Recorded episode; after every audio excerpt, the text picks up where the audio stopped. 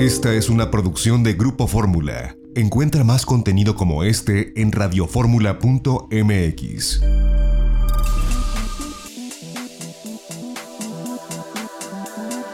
Grupo Fórmula presenta a Mari Carmen Cortés, Marco Antonio Mares y José Yuste.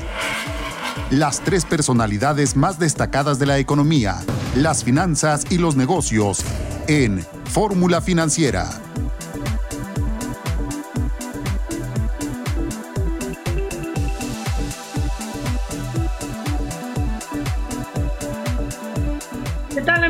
Buenas noches. Estamos aquí transmitiendo en vivo desde la Ciudad de México. Es Fórmula Financiera. Soy Maricarmen Cortés. Me da muchísimo gusto que nos acompañe el día de hoy. Lo que no me da muchísimo gusto y me tiene verdaderamente sorprendida es que hoy se establece un nuevo récord de contagios en el país. 21.366 nuevos contagios para llegar a un récord de 1.609.735 casos. ¿Qué está pasando? ¿Cómo es posible que no se replantee el gobierno la estrategia para combatir el COVID ante este alarmante número de casos? Es cierto, fueron las fiestas decembrinas, el 24 de diciembre, el 31 de diciembre, pero ya estamos en 15 de enero. ¿Cómo es posible que esto en lugar de bajar siga incrementándose? Y, y además, bueno, el número de muertos ya estamos a punto de llegar a los 149 mil, 139 mil 22. Hoy aumentaron 1.106 personas las que fallecieron el día de hoy. Sigue la saturación de servicios este, médicos, de hospitales, de oxígeno. Es un robo realmente. Es una tragedia tratar de conseguir oxígeno. Hay escasez de medicamentos. Este, es muy alarmante lo que está pasando en el sector salud. Y en este contexto, Claudio Sheinbaum y el gobernador del Estado de México mantienen el semáforo rojo, pero permiten que se abran los uh, restaurantes de la Ciudad de México ya le hemos dicho de ayer, con ciertas restricciones, nada más en terrazas, nada más hasta las, hasta las 6 de la tarde. Yo creo que es una irresponsabilidad. Entiendo, insisto, la angustia de los restaurantes, pero el mensaje ante 21.366 contagios, y con eso te saludo, Marco, debería de ser quedarnos en casa. Yo dudo mucho, Marco, yo que iba a restaurantes, semáforo naranja, pues no puedo meterme a ningún lado con este alarmante índice de contagios. Yo creo que tú menos. Marco Maro, buenas noches. ¿Qué tal? ¿Cómo estás, Mari Carmen Cortés? Muy buenas noches, con el gusto de saludarte. Y sí, en un día viernes que debiera de ser de calma, de relax, desafortunadamente tenemos que empezar con esta pésima noticia de este nuevo récord que se está registrando hoy, este récord impresionante de más de 20 mil eh, personas contagiadas. Lo cierto es que eh, pues sigue creciendo. Parece que vamos hacia una cúspide impensada en materia de contagios, en materia de fallecimientos por COVID-19.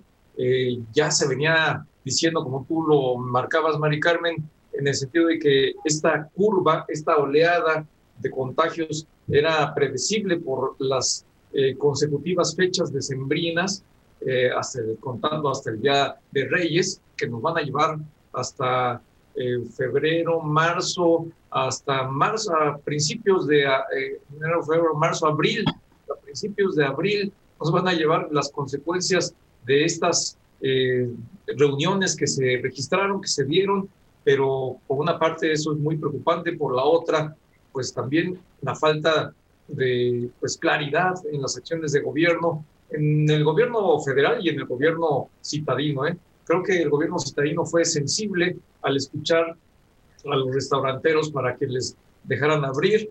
Eh, hay sensibilidad en ese sentido. Sin embargo, por el otro lado, pues no hay absolutamente ninguna acción para restringir eh, las actividades de la economía informal, que sin duda pues es un elemento en donde hay un foco rojo verdaderamente impresionante. Y bueno, otro tema, Mari Carmen, que enciende el foco rojo en la relación bilateral entre México y Estados Unidos es una carta que enviaron tres secretarios de Estado de Estados Unidos a tres secretarios de, México eh, con la preocupación de la política de regulación en materia energética. Eventualmente esta política regulatoria de México podría afectar a inversiones millonarias de Estados Unidos. Le eh, están eh, señalando los secretarios de Estado Michael Pompeo, de Energía Dan Brouillet y de Comercio Wilbur Ross, a los secretarios de México de Relaciones Exteriores, de Energía y de Economía, Tatiana Cloutier, la recientemente eh, designada Tatiana Cloutier.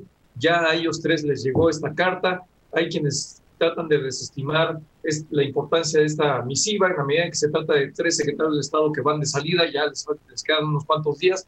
Sin embargo, son secretarios de Estado, sí, efectivamente, del presidente Donald Trump, pero el presidente entrante Joe Biden viene todavía con un enfoque mucho más amigable, mucho más eh, enjundioso en torno a la energía, a las energías renovables y sin duda le va a preocupar igual o más al nuevo presidente de Estados Unidos este tema que para mí es un foco rojo en materia de relación bilateral, en materia energética entre los dos países, Maricarmen.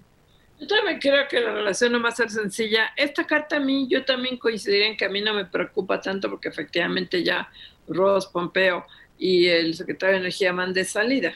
Lo preocupante sería que opinan los nuevos. Lo preocupante, que ahí sí sabemos, es que Biden está enfocándose en gran parte de su programa de rescate económico y de que va a anunciar con detalle la próxima semana, ya que toma posesión, está basado en energías limpias y México está haciendo todo lo contrario contra las energías limpias, no está, la está fomentando. Preocupante todo esto que sucedió hoy en la mañanera con López Obrador criticando a la DEA, acusándolos de que no saben investigar en torno al caso del ex secretario de Defensa, Salvador Cienfuegos, que ya fue, bueno, ayer lo comentamos, fue exonerado por las autoridades mexicanas, pero una cosa es que las autoridades mexicanas digan, bueno, nosotros no hallamos la, nada, y otra es que salga López Obrador a decir que la DEA no sirve, que la DEA ahí sigue, la DEA se va a quedar y que no saben investigar, este, y, que... Que no son profesionales, dijo. se vieron poco profesionales, dijo. Y bueno, eso sí como que dices tú, ¿qué va a pasar ahí? Cuando además está la ley que ya entra en vigor que limita la presencia de agentes extranjeros. Entonces, por un tema va a ser toda esta materia de seguridad. El TEMEC a mí me preocupa el que va a decir el nuevo secretario de Comercio, el nuevo secretario de Energía sobre estos temas y qué va a pasar también con el IFETEL el IFETEL, el capítulo creo que es el 18 de telecomunicaciones, garantiza la autonomía del IFETEL. Entonces le va a insistir López Obrador en violar el tratado. Ya ayer como que se reculó un poquito sobre este tema y dijo que no quería afectar el tratado. Pero, y luego está el tema laboral ya hay una demanda que viene, la poderosa FCLO, la, la CTM gringa, ¿no? la organización sindical más grande de Estados Unidos, ya tiene ahí la, mira en México y se va a ampliar la brecha y la diferencial de salarios entre México y Estados Unidos, porque Estados Unidos, es una propuesta de Biden, va a elevar a 15 dólares por hora el salario mínimo a partir de que entre Biden, forma parte del paquete que anunció el jueves, que insisto, pero ya tendrá que ser aprobado por el Congreso, y se va a emplear aún más, porque imagínate, 15 dólares son 300 pesos la hora. Aquí en México, este, pues ¿cuánto tenemos el salario mínimo? Para nada, el día, no la hora. Exactamente, Mari Carmen. Creo que vienen temas muy relevantes en los cuales la relación bilateral entre México y Estados Unidos va a cambiar de manera dramática con la llegada de Joe Biden eh, este tema del sector energía sin duda va a ser muy relevante, muy importante. Por más que hoy la secretaria de Energía, Rocío Nale, salió con un tuit después de que se difundió esta carta en las redes eh, y que comenzó a generar eh, mucha, mucha viralización. Rocío Nale publicó un tuit en el que dijo que, bueno, pues que, los, países del acuerdo comercial acordaron respetar sus marcos regulatorios, su constitución, eh, y sus leyes en torno al sector energético, es cierto, pero también están comprometidos a eh, pues respetar las inversiones privadas internacionales. Y ese es el punto central que marca esta carta de los tres secretarios de Estado de Estados Unidos que enviaron al gobierno mexicano en el sentido de que la política regulatoria está discriminando inversiones estadounidenses, inversiones de energías eh, de, Estados Unidos y evidentemente pues esto puede llegar a generar un conflicto. La otra parte que tú mencionabas, Mari Carmen, yo estoy de acuerdo contigo, creo que el tema de seguridad es un tema que ya eh, pues es una realidad, eh, la crispación que puede registrarse ahí entre los dos gobiernos, desde la carta que se publicó hace ya algunos días también, en el que se manifestaban preocupados por esta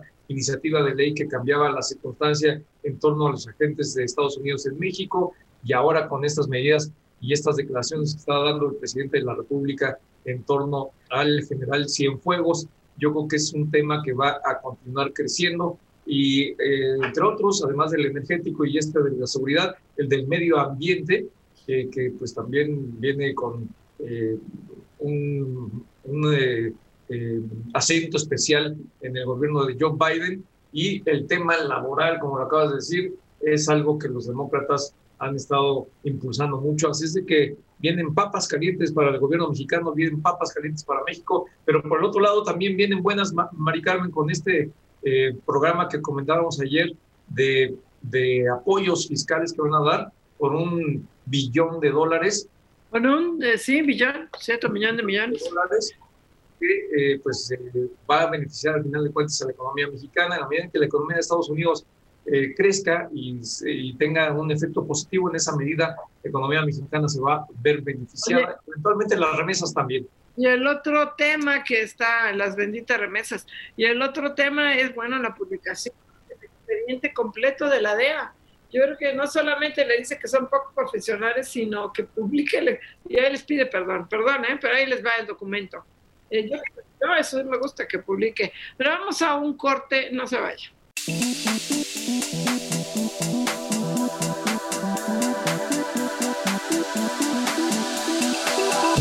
Regresamos aquí a Fórmula Financiera y tenemos a Sergio Escamilla, nuestro analista internacional en la línea. ¿Cómo estás, Sergio? Muy buenas noches. ¿Qué tal, Mari Carmen? Muy buenas noches. Oye, la vez pasada que nos enfocamos a Donald Trump y a todo lo que estaba pasando en el Capitolio, quedamos de volverte a hablar para hablar del Brexit, que se concretó, que finalmente ya es una realidad pero que ni ahí lo pelamos en medio de los dos millones de contagios de COVID en el mundo, en medio de todo lo que está pasando en Estados Unidos, como que se nos olvida que del otro lado ya estaba, ya se fue el Reino Unido de la Unión Europea. Cuéntanos. Sí, sí, así es. Eh, pues a partir del primero de, enero, de, hecho, desde las 11 de la noche del último día del año, eh, pues fue cuando ya oficialmente el Reino Unido deja de pertenecer a, pues todo este gran mecanismo económico y sociopolítico de la Unión Europea. Eh, la negociación al final, pues, eh, Reino Unido renuncia al mercado común, a la integración social y eh, da un paso hacia atrás eh, hacia la Unión Aduanera y después da otro paso hacia atrás para renunciar también a la Unión Aduanera y el, el asunto termina en que quedó algo parecido a un tratado de libre comercio únicamente con, con la Unión Europea, aunque también hay algunas situaciones ahí importantes como la, la pesca, eh, en donde finalmente se tendrá que ajustar a las políticas marcadas por Bruselas. Y algo interesante es que no todo el Reino Unido entra en esta supuesta independencia y liberación de las regulaciones de la Unión, porque Irlanda del Norte eh, pues no, no logró romper esto justamente para evitar algunos posibles brotes de violencia y demás. Así que bueno, pues este es el panorama eh, y ya eh, los escoceses están pensando en las próximas elecciones de este año volver a lanzar un referéndum para intentar separarse de Reino Unido y ver si pueden de nuevo regresar a la Unión Europea. Así el panorama hasta ahorita, pero ya veremos qué pasa. Claro, Sergio Escamilla, ¿cómo estás? Te saluda Marco Antonio Mares, muy buenas noches. ¿Qué tal, Marco? Un gusto. Igualmente, Sergio, eh, cuéntanos cuáles son de lo que originalmente se anticipaba, seguramente tú lo recuerdas, cuando se hizo el anuncio, se veían escenarios catastróficos cuando se cumpliera esta, este Brexit. Eh, sin embargo, hoy lo que estamos viendo es que parece que es un tránsito relativamente terso ¿En dónde podrían observarse los mayores obstáculos en esta transición de la salida de Gran Bretaña de la Unión Europea en términos comerciales, en términos financieros, en términos económicos, aduanales? ¿Dónde ves tú la mayor cantidad de obstáculos, de problemas que puedan registrarse? Bueno, pues eh, muy interesante lo que planteas, Marco, porque efectivamente eh, gran parte de lo que significa pertenecer a la Unión Europea eh, también lo fue para los británicos por 47 años, pues es efectivamente esta relación comercial, esta relación económica. Entonces, pues se, pensaba que iba a haber grandes filas de control aduanal, de control fronterizo, sobre todo en algunos puertos como el de Rotterdam en Países Bajos o en, en, Calais, en Francia, en algunos otros puntos.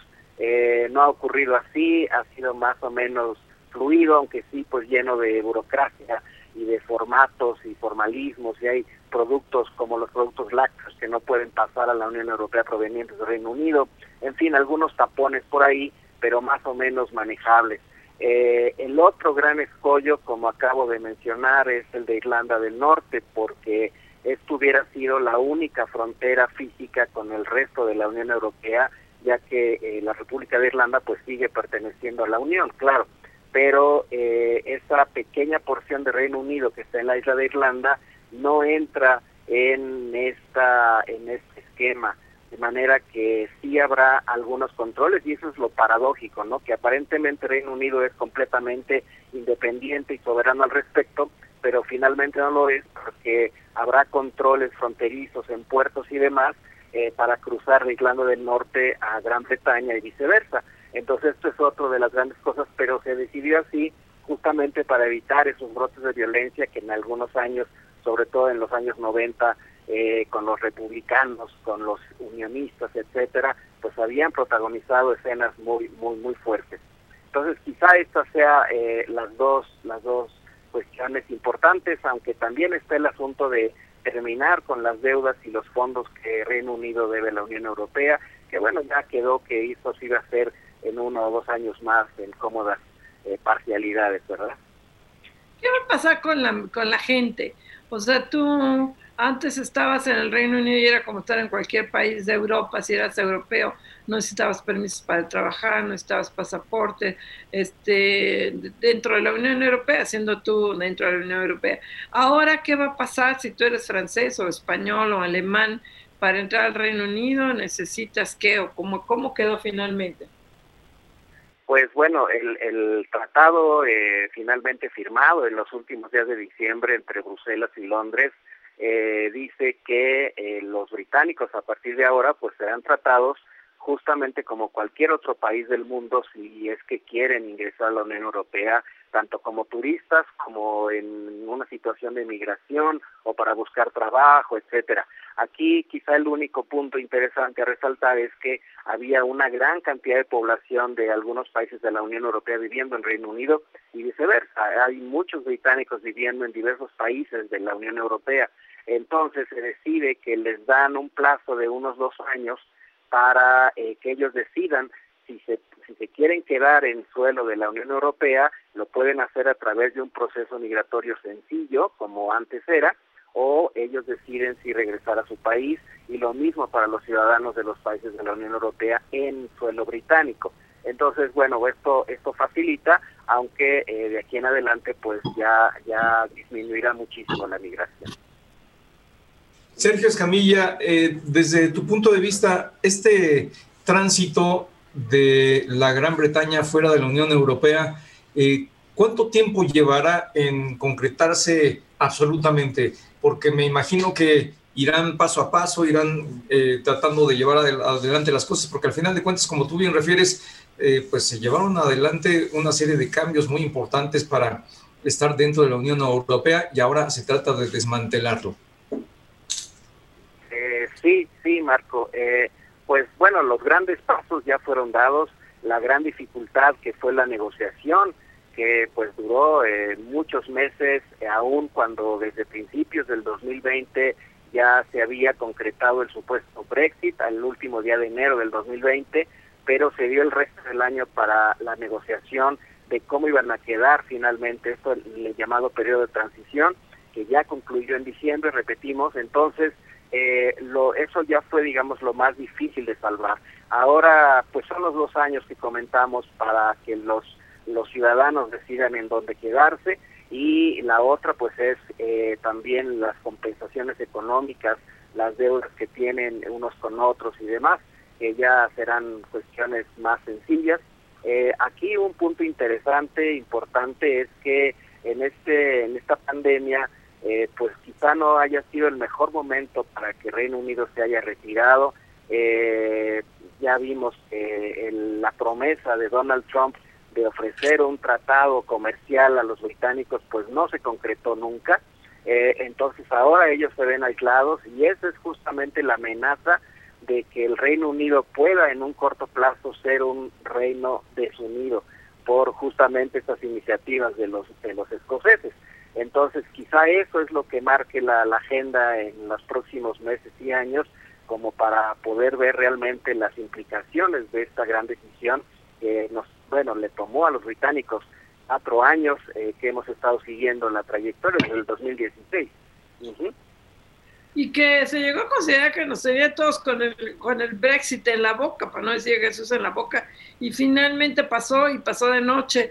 Eh, en el caso de México, eh, que estamos renegociando, modernizando el TECUEM, el Tratado de Libre Comercio con la Unión Europea, creo que ya también iniciamos negociaciones con el Reino Unido para un tratado similar, ¿no? Sí, sí, hay, hay avances importantes, hay acercamientos de ambas partes, de ambos gobiernos para un tratado bilateral. Eh, aún así, pues la implicación es positiva, aunque no de gran peso. Recordemos que pues eh, el gran socio de México no está en Europa, está en Norteamérica, más del 80% de las exportaciones mexicanas siguen yendo a Estados Unidos.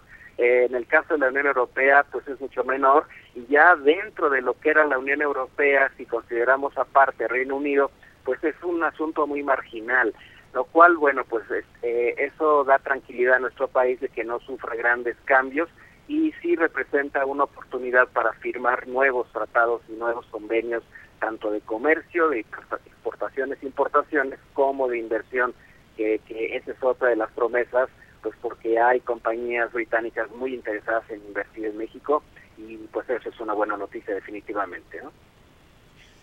Claro, Sergio Escamilla, en cuanto a la relación entre México y la Gran Bretaña en medio de todo este proceso, eh, tengo entendido que hay o que ya se han registrado negociaciones de incluso desde la administración pasada, desde el sexenio pasado, eh, con el gobierno eh, británico. ¿Cómo queda? ¿De qué manera avanzó este tema? Eh, bueno, pues las negociaciones no han terminado, sigue el asunto, eh, sobre todo pues de momento hay algunas cosas que no pueden avanzar por el asuntos más urgentes que resolver de uno y de otro lado, pues eh, tenemos la, la, la cuestión de las vacunas y demás, pero eso es interesante porque algunas de las compañías farmacéuticas más importantes del mundo son británicas, entonces hay un interés tanto económico, comercial y de inversión, como para venir a México y hacer inversiones fuertes en este tipo de campos, por ejemplo. Entonces, eh, pues eso es lo que lo que ahora eh, apuntará la agenda bilateral con, con Reino Unido y por, por aparte de lo que se ha estado haciendo con esta renegociación del tratado comercial con la Unión Europea. Así que hay grandes oportunidades, veo yo, entonces, eh, sobre todo porque hay mucha disposición a partir de ahora, ¿no?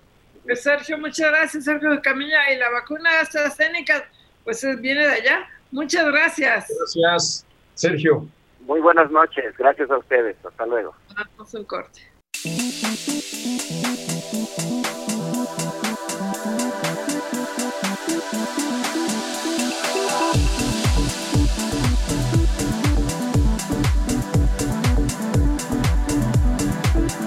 Regresamos aquí a Fórmula Financiera y tenemos en la línea Francisco Javier Acuña, comisionado del INAI. ¿Cómo estás, Francisco? Muy buenas noches. Mari Carmen y José Antonio Mares, muchas gracias por eh, recibirme como tantas veces. Oye, oye, cuéntanos, este, ya hoy WhatsApp este, anunció que va a posponer su decisión de caños de política que generó mucha inquietud, aunque al mismo tiempo había quien decía, algunos expertos en tecnología, que no teníamos realmente que preocuparnos, que ya todos nuestros datos los tenía de todas maneras Facebook y que nomás este, que los mensajes están encriptados, las fotos están encriptadas y que no iba a haber problemas, pero ustedes no lo ven así, cuéntanos. Pues mira, déjame, déjame, qué bueno que lo dices. Realmente la inquietud que fue de tal magnitud que hoy mismo justamente WhatsApp nos ha comunicado, como ya lo ha hecho público por otras vías, que pospone el, el inicio de esta nueva política de privacidad que suscitó tanto alboroto y revuelo mundial. En México no es la excepción. WhatsApp tiene, al parecer, más de 2 mil millones de usuarios en el mundo. Y México, en México tenemos por lo menos 80 millones. Eh, el INAI es la autoridad reguladora, como tú mejor que nadie lo, ustedes lo saben y siempre nos dan oportunidad de, de compartir porque el INAI tiene una función estratégica que tiene que ver mucho con, pues sí, el negocio de las tecnologías y de la economía digital. Y efectivamente, los expertos y la propia eh, aplicación WhatsApp explicaba y ha explicado que de ninguna manera, como muchos han creído, eh, sus datos, es decir, las conversaciones, las fotografías, todos los las revelaciones de los diálogos eh, pudieran estar en peligro de afectación. Lo que ocurre con estas aplicaciones es que dan un servicio gratuito y naturalmente a cambio de ello, pues ellos aprovechan los megadatos. ¿Qué quiere decir? Pues hombre, son los, las, las interacciones que realiza cada número, cada dispositivo móvil que usa la aplicación, genera comportamientos, patrones de uso, que eso les reporta a estas empresas, pues de lo que viven, que viven, pues venden publicidad y eso hace que ellos puedan hacer un perfilamiento del tipo de usuarios en función de el tiempo que dedican a las comunicaciones por esta vía, las, eh, la, la en la que lo hacen, los horarios, y de esta suerte pues ellos perfilan el tipo de consumidor ideal, el tipo de, eh, de ciudadano que se distrae o pasa horas eh, anclado. La pandemia, creo yo, nos revelará con el tiempo y ya debería ya deberíamos de tener pronto que deberíamos tener pronto noticias como la pandemia quizá ha, acelerado y ha incrementado el tiempo de estar todos inmersos en nuestro dispositivo con una, hay que decir, adicción a, estar interactuando. Pero bueno, no debe haber alarma, en principio no debe haber eh, tremendismos, pero sí hay un dato que es importante, a los dos se los digo. A ver, WhatsApp eh, tiene un servicio homogéneo para todo el mundo, menos para Europa. Y ahí sí hay un asunto que va a ser necesario con el tiempo, antes de mayo quizá, esclarecer, porque a los habitantes de Europa les pone un servicio no sujeto a la condición, obligación que nos estableció, que nos, nos avisó a todos. ¿Qué va a ser? Pues lo que es inevitable. Facebook compró en 2014 a WhatsApp y Facebook Facebook, Facebook perdón, es el, el principal integrante del ecosistema digital del que forman parte WhatsApp e Instagram. Y pues por supuesto, ya lo dije, el negocio de fondo, que es legítimo, es legal, es que pues ellos comparten, eh, lo que nos dijo WhatsApp hace unos días es que tenemos que aceptar, si no pues nos quedaremos fuera de su, de su beneficio, de su servicio, pues que ella va a estar compartiendo de manera regular estos estos megadatos que son los perfiles de uso. Francisco, ¿cómo estás? Marco Antonio Mares, muy buenas noches. Sí, como siempre, gracias. Eh, Francisco, ¿cuál es, eh, desde tu punto de vista, el motivo entonces por el que WhatsApp da marcha atrás a estas eh, nuevas condiciones? Porque no solamente se creó esta confusión en México, sino a nivel internacional. Tengo entendido que incluso eh, la, eh, la plataforma registró una caída muy importante de sus eh, de quienes los usan, de, sus usuarios. ¿Por qué esto que si no hay nada malo, no hay nada detrás de esto? Porque es evidente lo que tú dices, lo que utilizan estas grandes plataformas es el Big Data. ¿Por qué si no hay nada malo, entonces sí concede en este retraso? Mira, yo creo que tiene que ver con el efecto que causó la, el que hay que reconocer que es un dato positivo, que la sociedad mexicana, la sociedad internacional, los habitantes del mundo, estamos cada vez más conscientes paulatinamente del impacto del uso de nuestros datos personales. Y este es un dato importantísimo que no cabe esto manifiesta. Yo creo, no puedo calificar la estrategia de la empresa como autoridad reguladora, puedo hacer estimaciones que pudieran parecer, vamos a decir, este, eh, calificatorias de, sus desempeños. Yo creo que duda, yo creo que el impacto siendo así, quizá no el esperaba, seguramente, y seguramente, pueden decir, porque pues, hay efectos que se han podido comprobar, ha tenido reacciones y comportamientos de preocupación y de fuga de, de, Parece que estamos teniendo problemas con la comunicación con Francisco Acuña. estamos platicando con el consejero de INAI por este fenómeno que está ocurriendo a través de alrededor del WhatsApp. Eh, vamos a tratar de recuperar la llamada telefónica, a ver si en unos segundos más podemos reanudarla, pero tiene la, razón. la empresa ya pospuso la entrada en vigor de estas medidas, porque de repente efectivamente se fue ahí todo el mundo. Pero retomamos la llamada. Ya está de regreso. Ya estamos, perdón, brevemente. La llamada, tenemos una comunicación defectuosa. Si puedes continuar, por favor. Por favor, rápidamente. Mira, yo creo que indudablemente tuvo, tiene que ver este, se pospone del, del 8 de febrero, que iba a ser el entrada en vigor de esta nueva política de privacidad, comunicada como tenía que ser, porque tiene que hacerlo. Eso es cumplir el deber. El asunto es que seguramente esto les ha generado un perjuicio o un efecto negativo y por eso posponen al 25 de mayo. Pero ¿sabes qué, Juan Antonio? Hasta ahorita la comunicación no quiere decir, no han reconocido que vayan a variar en, la, en, la, en el aviso de privacidad. Eso lo podremos saber adelante. Por lo pronto lo único que están diciendo es que van a pasar, pues bueno, pasan casi dos meses y medio más el efecto de inicio de esta política de privacidad, quizá para exponer, defender, explicar a los usuarios que no haya eh, pues pánico pues, como, una medida que se puede mencionar y ha generado esto. Eh, hay que decir, yo sigo insistiendo ustedes que son el, programa más importante del país en materia de, economía y de eh, actividades financieras al nivel de la, de la sociedad, de la ciudadanía, que sí tendríamos que seguir preguntándonos por qué con Europa tienen un tratamiento distinto y la respuesta es rápida. Europa es la cima de la protección de datos personales en el mundo. Tiene el reglamento de protección de datos, que es hoy por hoy la regulación más avanzada en el mundo y la regulación de Europa no, no aceptaría una política eh, como esta que es de eh, completa sujeción, es decir, no te da opción, como hasta ahora era. Hasta ahora era cuando tú la plataforma, te preguntaba si estabas dispuesto a, eh, eh, a que tus datos, eh, en el efecto Big Data, fueran, ya dije yo, utilizados para otros fines que son comerciales.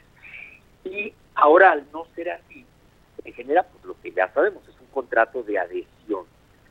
Pero el asunto, repito, hay que ser cautos, no hay una preocupación, ni debe haberla, a que la comunicación que hacemos por, por esta plataforma, por esta aplicación, eh, vaya a tener eh, invasión al nivel de pues, lo que puede ser como un espionaje ¿no? de, las, de los mensajes. Eso desde luego no se puede de ninguna manera explicar. Sin embargo, la compañía... Nos quedan ya nada más un minutito y medio. ¿Ustedes en el INAI pueden hacer algo? contra una empresa como Twitter Internacional pueden impedir que opere aquí en México. ¿Cómo? ¿Qué pueden hacer? Qué bueno, qué bueno que lo preguntas porque fíjate que precisamente nuestra regulación nacional, la mexicana, tiene el problema que nos falta una reforma, una reforma a la ley, a la ley federal de eh, protección de datos entre, particulares para que podamos vencer el problema de la irretroactividad. Acuérdate que con Google no pudimos prosperar en un famoso caso, casi llegando nosotros en el 2014, eh, en un famoso caso de alguien que pedía el derecho al olvido para que se pudiera eh, pues salir del, servidor eh, los registros de una persona en una situación que no tenía ningún tipo de relevancia, en fin.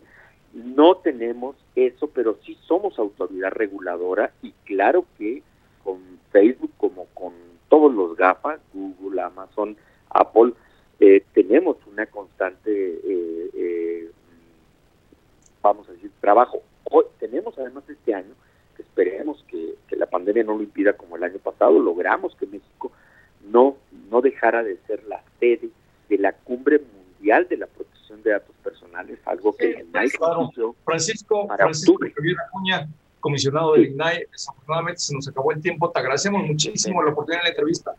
Gracias. Gracias, Mari Carmen y Juan Antonio. Hasta pronto. Hasta luego. Vamos a un corte. Regresamos aquí a Fórmula Financiera.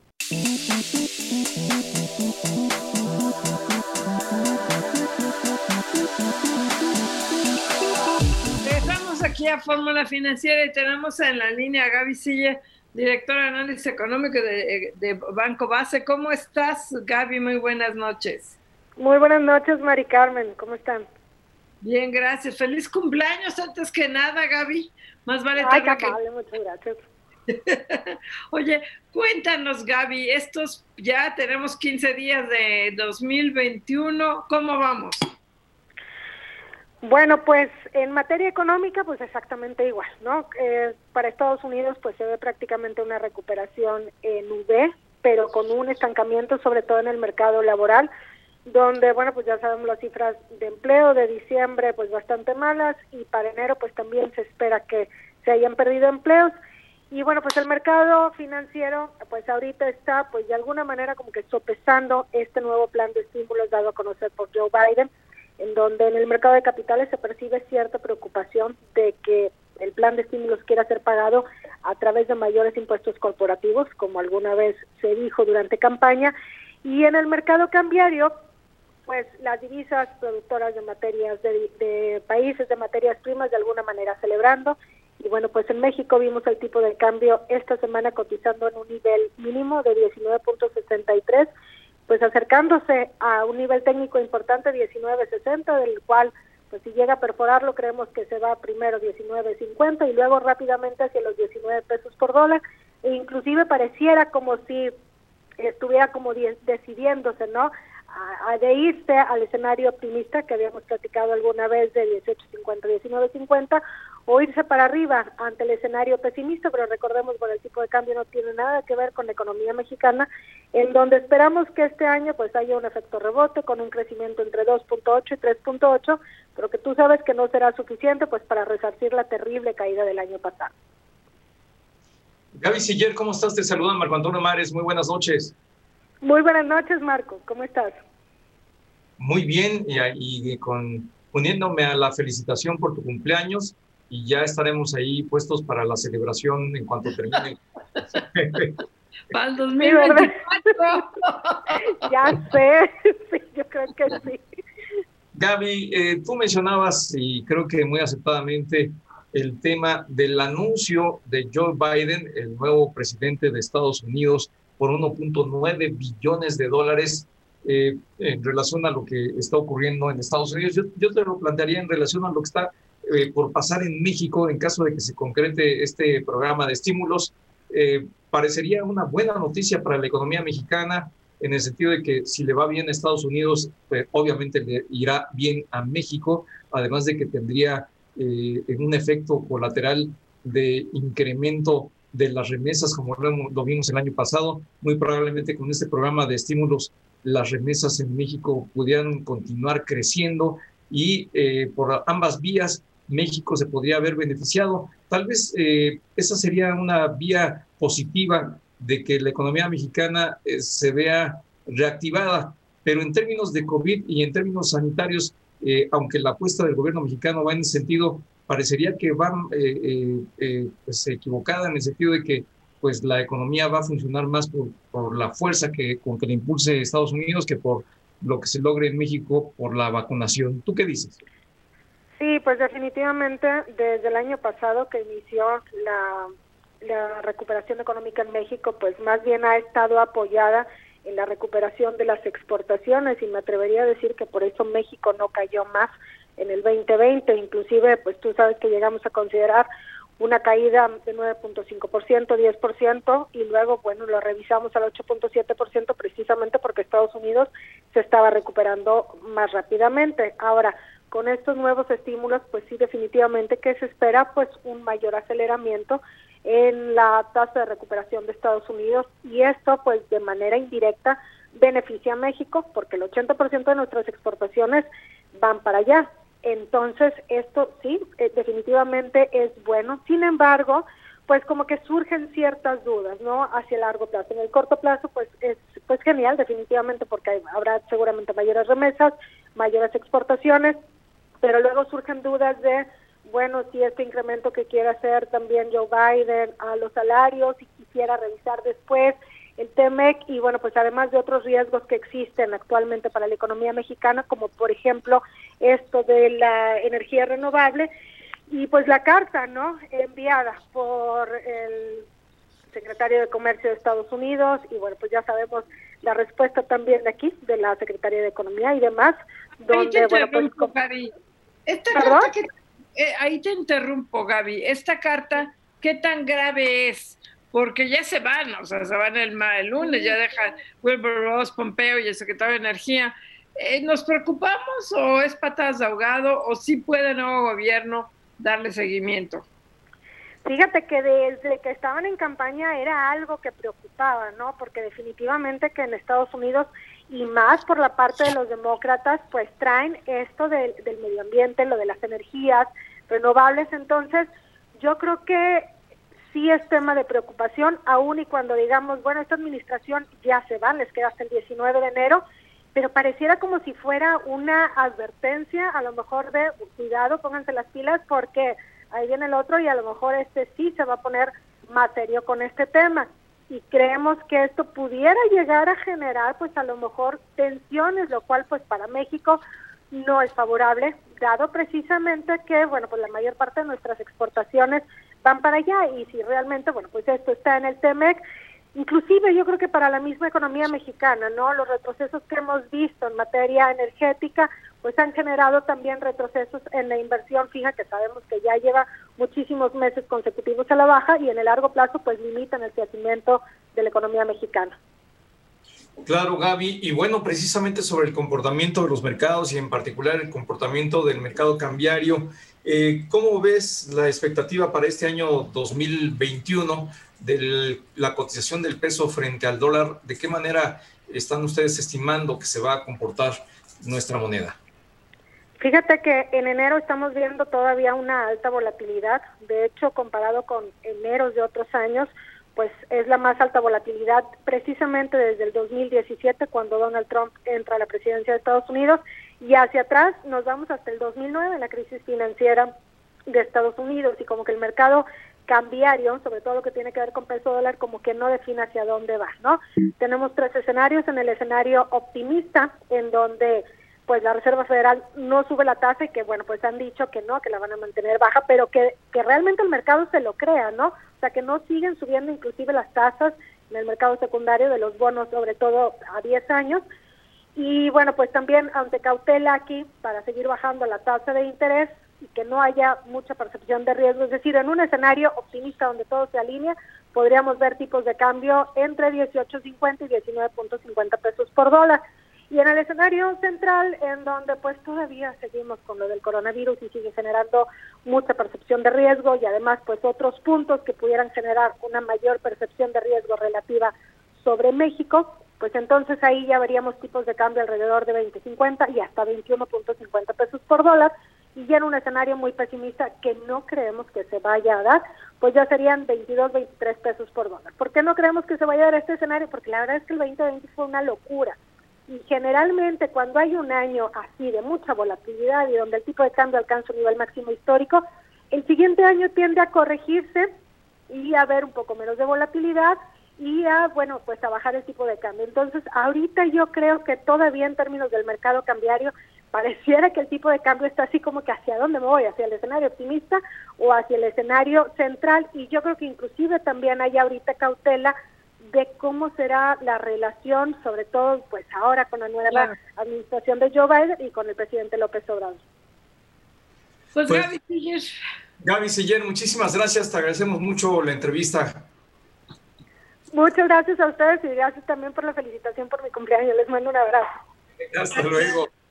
Vamos a un...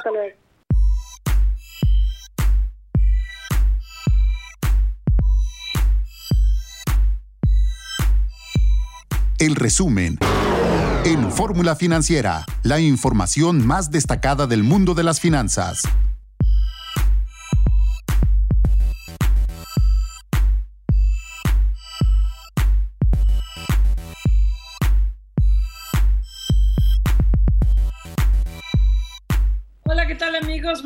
Buenas noches. Le damos la bienvenida al auditorio de Telefórmula que se incorpora a partir de este momento con nosotros. Ahí sí traigo el acordeón y nos ve a través de canal 157 de Sky, 121 de Easy, 153 de Megacable, 354 de Dish 161 de Total Play. Y en Estados Unidos, bienvenidos, nos ven a través de Xfinity Latino y Latina View. Soy Maricarmen Cortés, es la segunda hora de Fórmula Financiera y estamos transmitiendo en vivo desde la Ciudad de México pues, con una pésima noticia a nivel COVID a nivel mundial, por lo pronto, dos millones ya de contagiados en el mundo, dos millones de los que se tiene. Y aquí en la Ciudad de México, eh, digo en el país, no en la Ciudad de México, se rompe un récord de 21.366 contagios. O sea, es verdaderamente escandaloso lo que está pasando en el nivel de contagios y las autoridades sanitarias como si nada. En otros países como Francia, como en el caso de la ciudad de París, se tiene toque de queda a las 6 de la tarde, pero como aquí está prohibido prohibir, pues vamos a abrir los restaurantes. No solamente prohibido prohibir, pues no, mejor se funciona el cacerolazo y a partir del, próximo lunes se abren restaurantes con medidas muy estrictas que a los restaurantes no les gustaron, como que nada más pueden abrir de las 8 de la mañana a las 6 de la tarde en terrazas, libre, ocupando la banqueta, pues total, pues si eres, si eres peatón, pues, peatón, pues ni modo que la ocupen. Yo realmente no entiendo lo que pasa en la Ciudad de México. O nos quedamos o no nos quedamos en casa. O estamos alarmados o no estamos alarmados por el contagio. O que nos salimos todos a ver, a apoyar a los restaurantes y a los gimnasios y a todos no puede ser, estamos hablando ya de casi 140 mil personas fallecidas y bueno, en la Ciudad de México se denuncia que sigue el semáforo rojo, pero con apertura de restaurantes parciales y de gimnasios al aire libre. Y bueno, también algo que también me llama mucho la atención, porque menos mal que dicen que es voluntario, los supermercados pueden abrir 24 horas y la seguridad, pa. O sea, tú te vas a ir a super a las 3 de la mañana y vas a salir con tus jitomatitos caminando a las 3 de la mañana para que no haya gente y los trabajadores y el costo que implica para los supermercados, realmente no entiendo esta medida de que abran los supermercados las 24 horas del día, como si estuviéramos en la ciudad más segura del mundo. Y tampoco entiendo, o nos quedamos o no nos quedamos en casa. Marco Mares, buenas noches. ¿Qué tal? ¿Cómo estás, Mari Carmen Cortés? Muy buenas noches. Por lo pronto tú y yo sí estamos en casa. Hay que tratar de mantenernos en casa lo más que se pueda. Hay que buscar evitar salir. Hay que intentar de vencer la, eh, pues yo creo que las ansias que le da a muchas personas por salir, porque ya después de tanto tiempo de encierro, pues hay muchas, muchas, muchas personas que están teniendo problemas de toda índole porque se sienten mal y ya desean tener la convivencia, necesitan salir, necesitan ver otras personas, etcétera, etcétera. Hay que eh, tratar de evitarlo y hay que buscar la manera de que como sociedad aportemos lo necesario para cortar esta elevada cadena de contagio. Hoy otra vez nos estamos sorprendiendo con un nuevo récord. Veníamos en un promedio de 10 mil hace apenas dos semanas, luego llegamos a 12 mil apenas en esta misma semana eh, que está por terminar y estamos cerrando con un promedio de 21.366 más. Eh, eh, se acumulan 1.609.000 eh, casos confirmados, lo cual pues obviamente habla de que la pandemia sigue en ascenso en nuestro país. Necesitamos ponernos las pilas. El gobierno mexicano necesita dar señales claras, contundentes y no solamente señales de, medidas político-electorales y de beneficio a algunos de los sectores, cuando no se trata de eso, se trata de una crisis sanitaria, la tiene que enfrentar con medidas que sean equitativas y que sean equivalentes en todos los ámbitos. Yo coincido contigo, Mari Carmen, no se sabe con los mensajes que manda el gobierno mexicano, ¿Qué tenemos que hacer? ¿Nos quedamos en casa? ¿No nos quedamos en casa? ¿Salimos a protestar por eh, hay sectores que están muriéndose de inanición? ¿No hay apoyos? Mientras que pues la gente también está acumulándose en los hospitales en largas filas, no tienen atención, no hay medicamentos y mientras vemos largas, prolongadas jornadas mediáticas de la llegada de minúsculas cantidades de vacunas a nuestro país. Y bueno, por otro lado, este, está el caso de WhatsApp y todas estas medidas que se habían aplicado y que tenemos, que siguen vigentes, que habíamos tenían aplicado, hemos asustado a mucha gente si te cambiabas o no te cambiabas a otra aplicación. entrevistamos con el comisionado Francisco Acuña del INAE, él nos dice que ellos se podrían presionar a Twitter. Por lo pronto la empresa ya, y no por el INAI, pero ya decidió posponerlo para el 5 de mayo este cambio que iba a entrar en las medidas de seguridad a partir del 8 de febrero. Supuestamente no va a pasar nada porque los eh, mensajes, las fotografías van a ser encriptados, pero el hecho es que mucha gente se asustó, se salió de Twitter. El hecho es que el INAI dice que sí puede actuar y también que la empresa decidió posponer la medida hasta el 25 de mayo. Así es, en una eh, maniobra de reversa que está haciendo esta poderosa plataforma que... No de reversa, de detente, porque no la ha hecho para atrás. Exacto, no la ha echado para atrás, pero sí de reversa en cuanto a la fecha eh, que había establecido. No va a ser eh, tan próxima, la echa para adelante unos cuantos días más.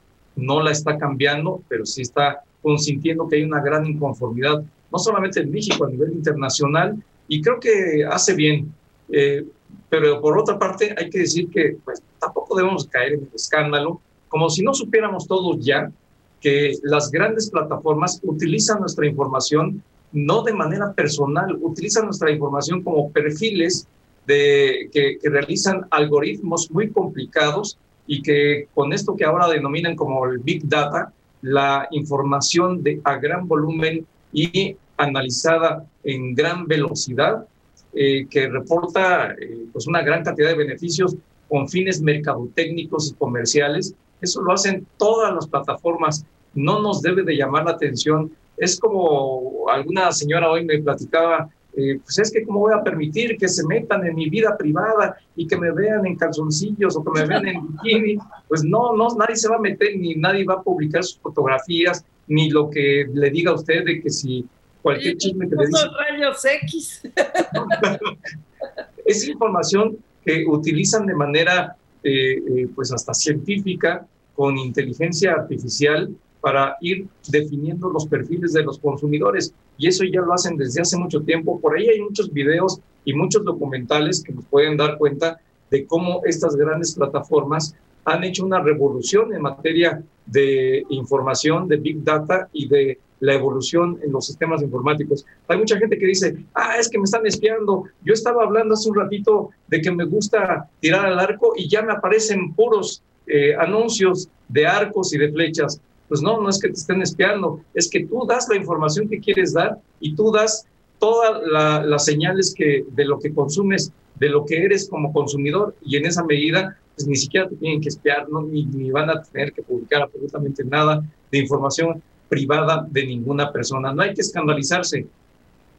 Oye, pues no, yo estoy coincido contigo y además qué bueno que el INEI finalmente toma medidas en el asunto, pero tampoco las otras plataformas así como te van a proteger. Pero qué bien que haya habido esta reacción, esta respuesta, que se haya salido tantos millones de usuarios de, de WhatsApp y que la empresa haya tenido que... Alguna nota dice que se salieron 19 millones de personas de WhatsApp de los, creo que son este, 2 mil millones de usuarios, no, sé cuánto, no, 200 millones de usuarios. Es una minúscula parte respecto de la gran cantidad de usuarios que hay.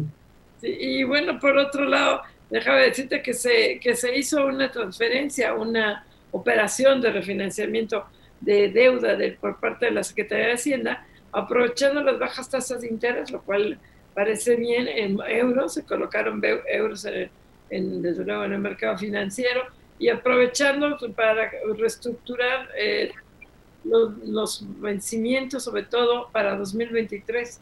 Entonces me parece bien porque así va heredando menos, menos broncas al gobierno. Pues sí, la verdad es que sí, mientras menos eh, herencias eh, negativas se, se logre, pues mejor. Pero aquí lo que yo quiero decirte, Mari Carmen, es que creo que de aquí en adelante tenemos que estar muy al alba de todo lo que está pasando en cuanto a las grandes plataformas, a, a lo que está ocurriendo en todas las redes sociales en el mundo y en México. Y bueno, pues a nadie le interesa lo que tú le digas a través del WhatsApp a tus amigos, a tus amigas. Casi todos ponen puros memes y ponen puras cositas de Navidad y cosas de esas. ¿Qué les va a andar interesando a las grandes plataformas ese tipo de información, ese tipo de fotografías? Pues no creas, el problema es eso, que la, tu información se use para fines comerciales, para inundarte de anuncios. que ya de por sí sucede. Oye, pero antes que nada, Marco, quiero mandar un atento, cariñoso saludo a Mendoza, lo dio Mendoza, Veracruz. Nos está viendo ahí Macrina Vendaño, doña Macrina Vendaño. Ayer cumplió 94 años. Se cayó esta semana, está en silla de ruedas, pero nos está escuchando con mucho entusiasmo porque ve el programa todos los días. Entonces, un saludo a doña Macri. Pues saludos, doña Macri. No tengo el gusto de conocerla, pero uno de estos días, una vez que pase esto de la pandemia, seguro la vamos a ver. Dudo lo mucho que vayamos a Veracruz, y más, pero bueno, como le decíamos a Gaby sí ya hace rato, ¿no? Sobre el, el Pero bueno, vamos a un corte, no se vaya, regresamos.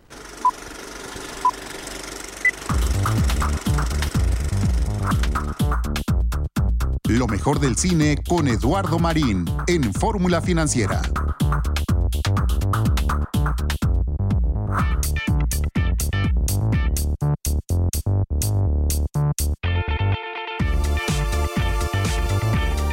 Estamos aquí a Fórmula Financiera, en nuestra sección de cine, y tenemos ya vía suma Eduardo Marín. Eduardo, ¿cómo estás? Muy buenas noches. Buenas noches, encantado de estar con ustedes. Mari Carmen, Pepe, Marco, encantado, buenas noches. Es un gusto, como siempre. Oye, este, seguí tu recomendación de ver este Arsène Lupin, me encantó. Pero siete capítulos, sentí, me sentí como diría Pepe, yo estoy huérfana cuando acabó. ¿no? Porque Fíjate que yo, que yo la voy a empezar a ver este fin de semana, no la he visto, así que ya la comentaremos, pero qué bueno que me la recomiendas. Nada más el final, Eduardo, termina, no es cierto, no te voy a decir. Lo que sí es que seguramente pues es el principio de una buena saga, pero me gustó muchísimo. Ah, que bueno, ya son dos opiniones muy valiosas y sin duda, pues lo tomaré en cuenta. Está en mis listas para este fin de semana y bueno, ya con usted. Tú la semana pasada, tú le recomendaste. No, no, no. La de Lupino, no. nosotros. No, no, no fui yo, yo fui yo, no fui yo, eh pero la, la veré en Netflix y, bueno, además es una miniserie. Hoy, la, de las que voy a recomendar también en Netflix, una gran, gran película que eh, es una monumental crónica individual, es una película impresionante, sorprendente, que se llama El Sol que Abraza, que es una película de Taiwán.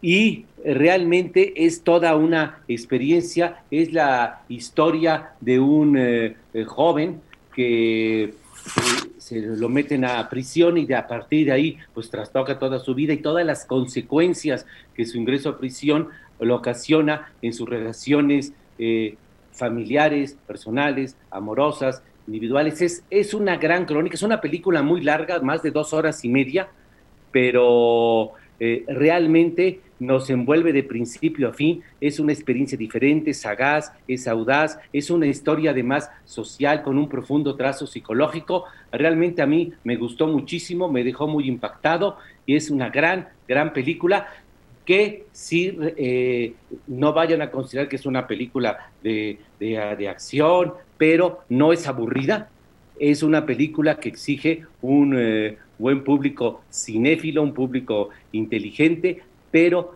es una experiencia única. Repito, el Sol Cabraza, y por cierto, es la representante de Taiwán para competir este año por el Oscar de Mejor Película Extranjera, que ahora se llama, desde el año pasado, la categoría Mejor Película Internacional.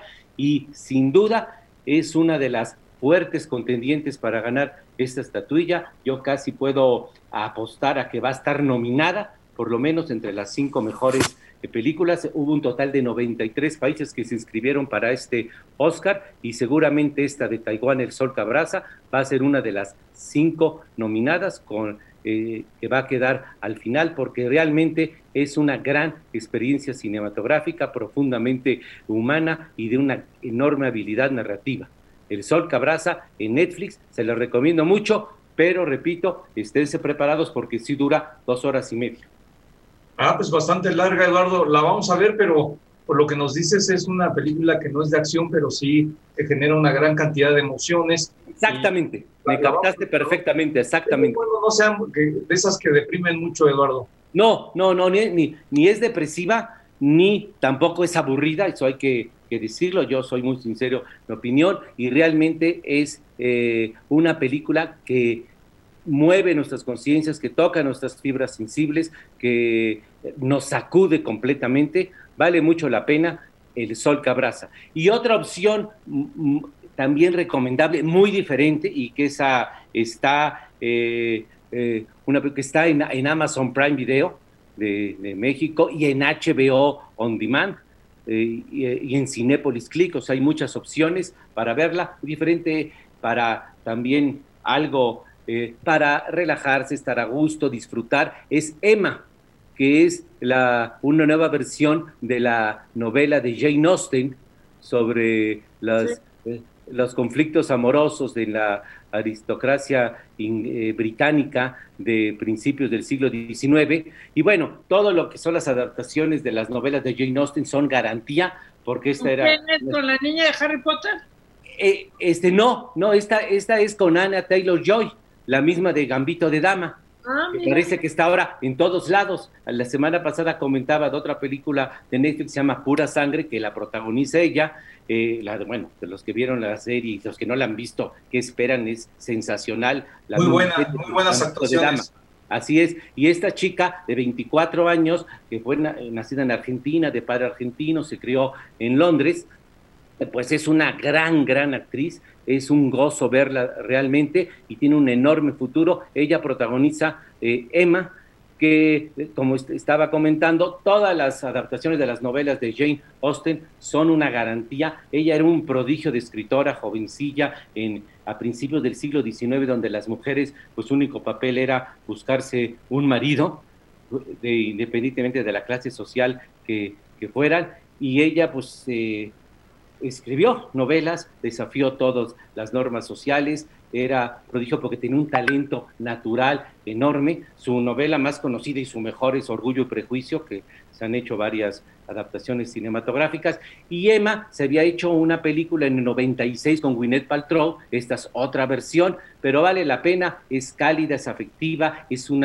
testimonio de relaciones humanas, de, eh, de un trazo individual de una mujer que quiere independizarse, ser diferente, romper las normas convencionales y realmente se ve con gusto, es agradable, sin ser un película no, no, pero es agradable. Emma, y repito, está en Amazon, en Cinepolis Click, en HBO, vale la, pena porque como todas las novelas de Jane Austen llevadas y, que, y las adaptaciones cinematográficas son sensibles, son eh, cálidas, se, se ven con, con gusto y con agrado. Oye, ¿la de Pura Sangre es de Netflix? Sí, en Pura Sangre es de Netflix. Como comentaba la semana pasada, es una película extraña de la relación entre dos eh, amigas jovencillas, Anya Taylor eh, Joy y Olivia Cook. Y eh, realmente es una película desconcertante, diferente, anticonvencional, pero vale la pena. Es también toda una experiencia por eh, la visión psicológica de dos personalidades complejas y conflictivas que nos da. Se ve siempre con mucho interés. Oiga, y hay una película en Netflix que no es original de Netflix, es de hace tres años, pero la quiero comentar porque pues pasa desapercibida en el enorme menú de la enorme oferta que hay en streaming y particularmente en Netflix. Esta es una eh, película que puede estar por ahí perdida sin mucha promoción, pero es una garantía, es una gran, gran película que es eh, El Insulto, que es una película libanesa. Estuvo nominada al Oscar de Mejor Película Extranjera hace eh, tres años. Entonces sí vale la pena que le echen un ojo. Estuvo está buenérrima esa, esa Ah, sí la viste. Sí, sí, está muy, muy buena. ¿Verdad? Y esta sí, vale la pena recomendarla, porque digo, aunque se estrenó en cines y no es original de Netflix, ya tiene tres años, pues es un buen tip porque son películas de esas que pasan desapercibidas y luego uno dice, ¿qué veo ahora que valga la pena? Y además esta película pues muestra cómo a través de lo cotidiano, situaciones cotidianas, se refleja la complejidad de los conflictos en Medio Oriente, de, las, eh, de la complejidad de las relaciones entre eh, este, eh, los judíos, los cristianos, los musulmanes, los este, palestinos. Esto sucede en Líbano y es un conflicto entre un libanés cristiano y un musulmán palestino refugiado. Y eso, pues, está trazado con equilibrio, con inteligencia, con mucha sutileza y realmente muestra a través de una situación, repito, cotidiana, sencilla, toda la complejidad de la situación en Medio Oriente, de las diferencias raciales, religiosas, y se ve siempre con interés. Búsquenla, el insulto en Netflix. Oiga, y, Netflix anunció, anunció esta semana que va a estrenar una película por semana, una producción eh, propia, eh, una cada semana, independientemente de las que además compra de hace años. muy interesantes. Sí, no, es, es, Netflix ahorita se está convirtiendo en el mayor productor de películas y series de televisión. Es el gran gigante de producciones, eh, pues digamos, cinematográficas, porque es cine y de televisión, independientemente de que no se exhiban en salas de cine, ya que nuestros, nuestro chip, pero es el gran gigante eh, no solamente del streaming, sino ya de la industria cinematográfica, y anunció una película propia, o sea, de estreno eh, internacional por semana. La semana pasada fue la que comentamos rápidamente de, fragmentos de una mujer que eh, con, una enorme Vanessa Kirby, que es dura, cruda, sobre una pérdida, y, pero es una película profundamente humana que nos sacude completamente.